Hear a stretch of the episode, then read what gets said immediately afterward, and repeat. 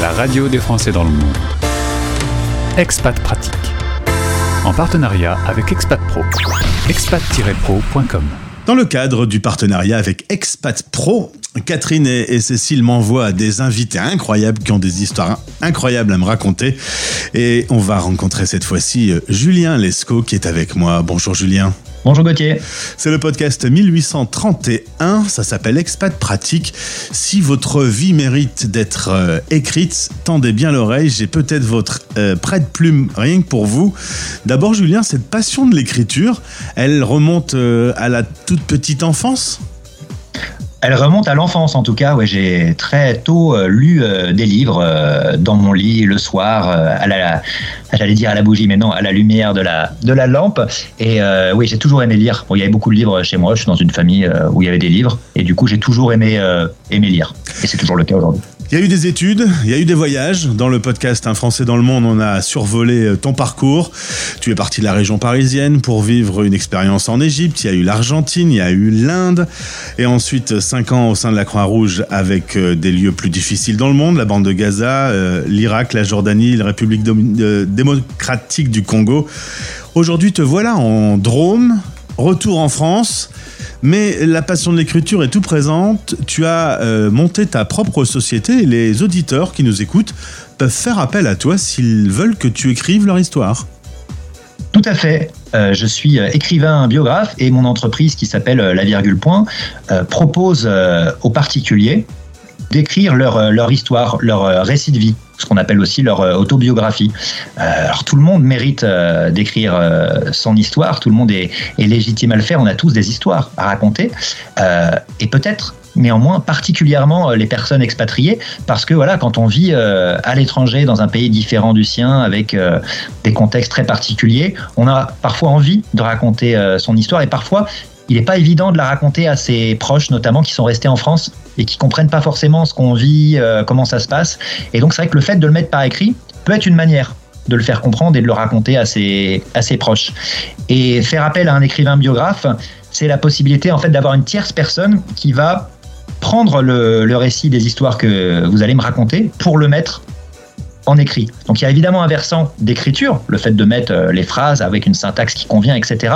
Mais il y a le fait d'arriver à capter dans le discours de la personne ce qu'elle veut faire passer et comment elle veut le faire passer pour, euh, pour le raconter à qui elle veut. Donc soit ça peut être sa famille, mais ça peut être par exemple un plus large public si elle souhaite euh, diffuser son histoire. Alors Julien, sur l'antenne de la radio des Français dans le monde, j'ai 1800 débuts d'histoire, puisque les gens viennent me raconter leur parcours. C'est vrai que les parcours d'expats sont souvent assez hallucinants, faits d'opportunités, de coups de théâtre, de déménagements en tout genre. Euh, ça fait des rencontres et ça fait de belles histoires souvent euh, à écrire. Concrètement, l'auditeur qui nous écoute et qui voudrait peut-être, euh, ne serait-ce que pour elle, fixer un peu son, histoire, son parcours dans le monde, ça peut être une solution de passer par toi. Tout à fait c'est le moment de prendre, euh, c'est un moment pour prendre justement ce, temps pour raconter euh, voilà son parcours, euh, par exemple notamment d'expatriation, avec ce qu'on a vécu, avec les difficultés, les joies, les choses de la vie finalement, mais spécifiquement qu'on a pu vivre lors de ces expériences d'expatriation. Tout à fait. Alors, on peut écrire un bouquin sur sa vie, sur son histoire, sans le diffuser pour ses amis, pour ses proches. Tout à fait, il y a vraiment euh, des possibilités euh, diverses et variées, un échantillon large, c'est-à-dire on peut euh, écrire ce livre et simplement l'offrir peut-être à juste sa famille ou à juste sa famille et quelques amis, mais on peut également, si on le souhaite, le diffuser plus largement jusqu'à éventuellement un, large public si on, estime que c'est une, chose qui nous fait envie, tout simplement. Alors euh, moi j'ai tout mon chemin de vie, j'ai 51 ans, j'ai plein de choses à, raconter à mon biographe si je veux, mais je peux aussi l'écrire moi-même. Pourquoi euh, tu proposes ton service pour le faire à la place des autres? C'est une bonne remarque Gauthier. Euh, souvent les gens me disent oui mais moi je sais écrire, je pourrais le faire tout seul. Alors je réponds, ce que je vais répondre maintenant. Et oui, effectivement, c'est tout à fait possible. Mais ce que je constate, moi, euh, je suis un d'expérience, c'est que les gens ne le font pas. Pourquoi est-ce qu'ils... La plupart du temps, hein, certains le font, évidemment, mais la plupart du temps, les gens ne le font pas parce qu'ils n'ont pas le temps, souvent pris qu'ils sont euh, par leur vie euh, courante, et notamment des expatriés qui changent de pays et qui vont souvent des vies très actives, donc pas forcément le, le temps de le faire, ou en tout cas on repousse l'échéance et on ne le fait pas.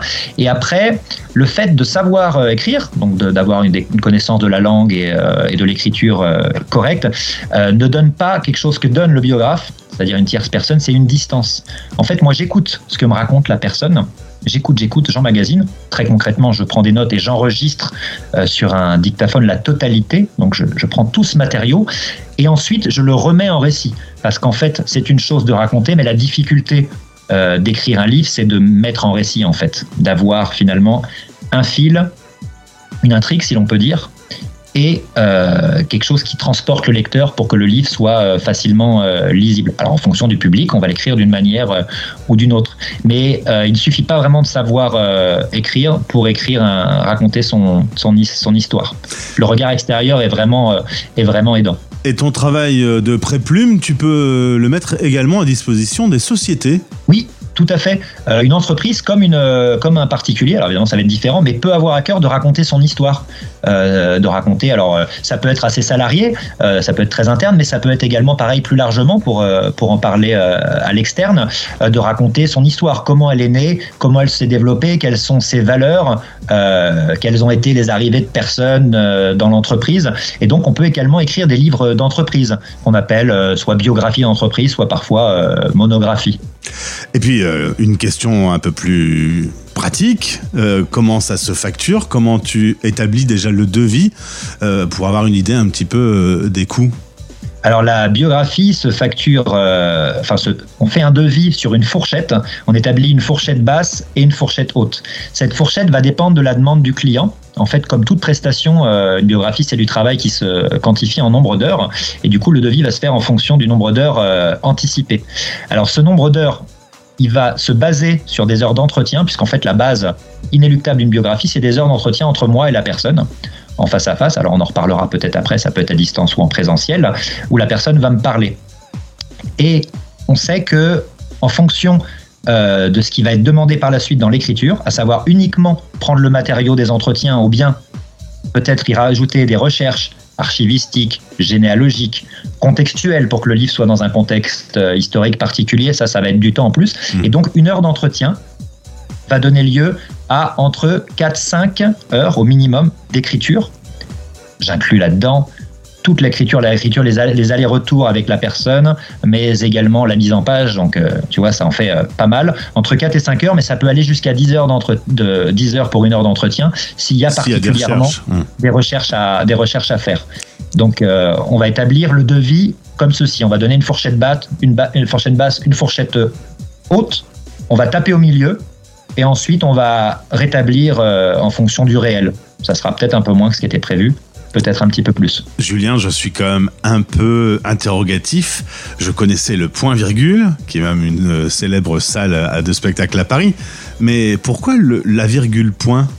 Eh bien, tu as tapé euh, déjà juste en parlant du point virgule, parce qu'en fait, moi, le point virgule, euh, j'aurais bien aimé m'appeler le point virgule, qui pour moi est un signe de ponctuation très intéressant sur lesquels d'ailleurs pas mal de spécialistes euh, se bagarrent hein, pour savoir exactement comment on l'utilise. Il y a même une association, figure-toi, de défense du point-virgule hein, qui existe. Donc c'était un signe qui me semblait très intéressant, mais il est déjà pris par la salle de spectacle du même nom ainsi que par un certain nombre de structures. Donc je me suis dit, si j'inverse les deux, ça fait quoi? Ça fait la virgule point. La virgule point, qu'est-ce que ça évoque? Qu'est-ce que ça évoque? Ben, Qu'est-ce que ça t'évoque, toi, Gauthier, la virgule point? Ben, la virgule, point, euh, je ne sais pas. J'essaie de te piéger, t'as vu, hein, euh, je, suis, vicieux. Non, en fait, euh, moi, ça m'évoque une phrase qui commence, qui a un rythme et qui s'arrête. Donc, le début et la fin d'une phrase, mais également le verbe poindre apparaître hein, à la troisième personne du singulier s'écrit P-O-I-N-T. Donc il y a aussi l'idée de quelque chose qui apparaît et qui se développe. La virgule point, l'histoire, apparaît et ensuite euh, voilà on en fait tout un tas de tout un tas de choses. Donc euh, voilà c'est une sorte de phrase qui n'a pas de signification réelle mais plutôt euh, une sonorité qui peut faire penser à voilà quelque chose qui qui se développe et qui, qui raconte des histoires. Est-ce que tu dois rencontrer la personne physiquement pour arriver à parler d'elle et de son parcours et de son histoire ou est-ce que ça peut se faire en visio? Alors ça peut se faire euh, en visio, hein, euh, il est tout à fait possible d'avoir des échanges, on le voit maintenant, notamment après ces confinements, ces histoires qu'on arrive à, avoir des, réunions en, visio.